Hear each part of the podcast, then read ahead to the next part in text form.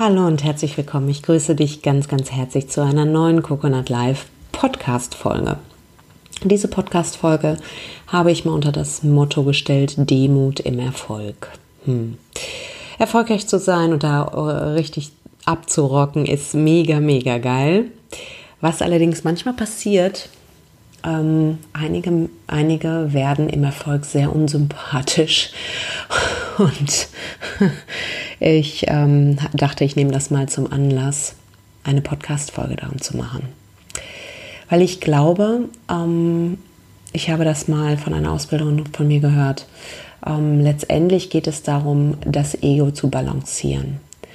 Was äh, meine ich damit? Es geht weder darum, sich auf die Brust zu trommeln und da in der Gegend rumzurennen und zu denken, ich bin der tollste Hecht überhaupt und habe es allen gezeigt, ähm, noch darum, sich klein zu machen und zu sagen, nein, es war alles nur Glück, ähm, sondern wirklich in deiner Kraft und Mitte zu stehen, deine Erfolge zu feiern und dir auch zu erlauben, ein extrem wichtiges Ding, wie ich finde, weil diejenigen von euch, die eher dazu tendieren, sich zurückzunehmen und gerade nicht so wichtig zu nehmen, werden im Zweifel ähm, Gefahr laufen, auch Erfolge nicht zu feiern. Und ich finde das auch wichtig, dass man das kann.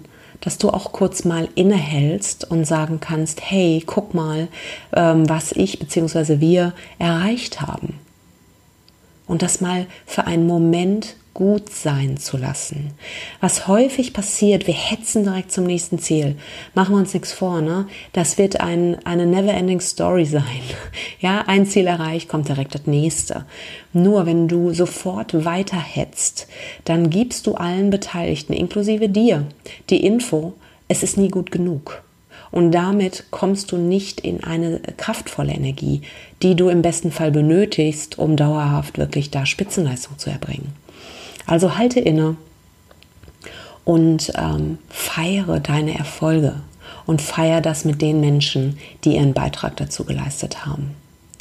Das ist ein zweiter wichtiger Punkt. Erfolg wird in der Regel nie durch eine Person gemacht, sondern immer durch ein Team.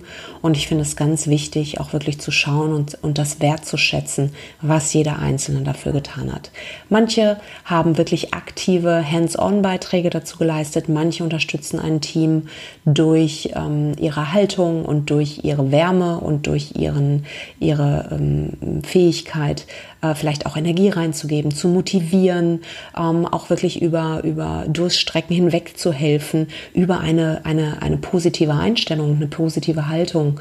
Und egal, ob jemand da die Schippe in der Hand nimmt und äh, die, die, die Sache wegschippt und den Weg freischippt, sinnbildlich gesprochen, oder jemand, der sozusagen dem Team ähm, eine, Menge, eine Menge positive Energie und, und äh, Drive und Motivation beiträgt, wertschätze auf allen Ebenen. Und überlege dir wirklich, wer hat hier was dazu beigetragen. Ich finde nichts unsympathischer als Führungskräfte, die sich dahinstellen, sich auf die Brust trommeln und so tun, als hätten sie alles alleine gemacht.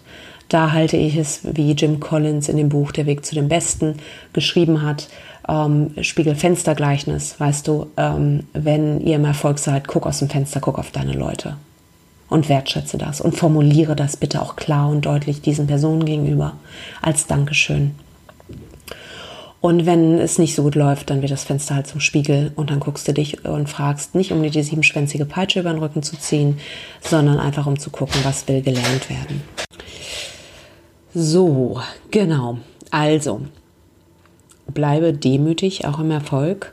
Äh, was manchmal passiert, wenn du und das, ähm, da möchte ich dich gerne noch mal äh, ein bisschen einladen hinzuschauen. Vielleicht passt es überhaupt nicht für dich, aber manchmal kann es passieren, wenn du dir sehr stark die Anerkennung von, vom Außen wünscht und dann in einer Niederlage ähm, sich einige Leute vielleicht wie eine Kiste Knete dir gegenüber verhalten, dann kann es halt passieren, dass du aus dieser, ähm, ich sag mal, etwas ähm, salopp erbärmlichen Position dann äh, in äh, sozusagen den Sieg kommst und dann allen Le Leuten zeigen willst, ähm, sozusagen ähm, die allen Personen, die sich nicht so verhalten haben, wie du dir das gewünscht hast, dass du da nochmal ordentlich nachtrittst.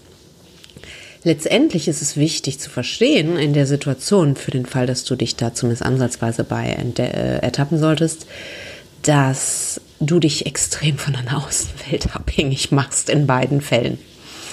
Und dass das Nachtreten natürlich dann auch äh, ähm, nicht, so, nicht so sexy ist. Ne? Ich meine, ich nicht zu sagen.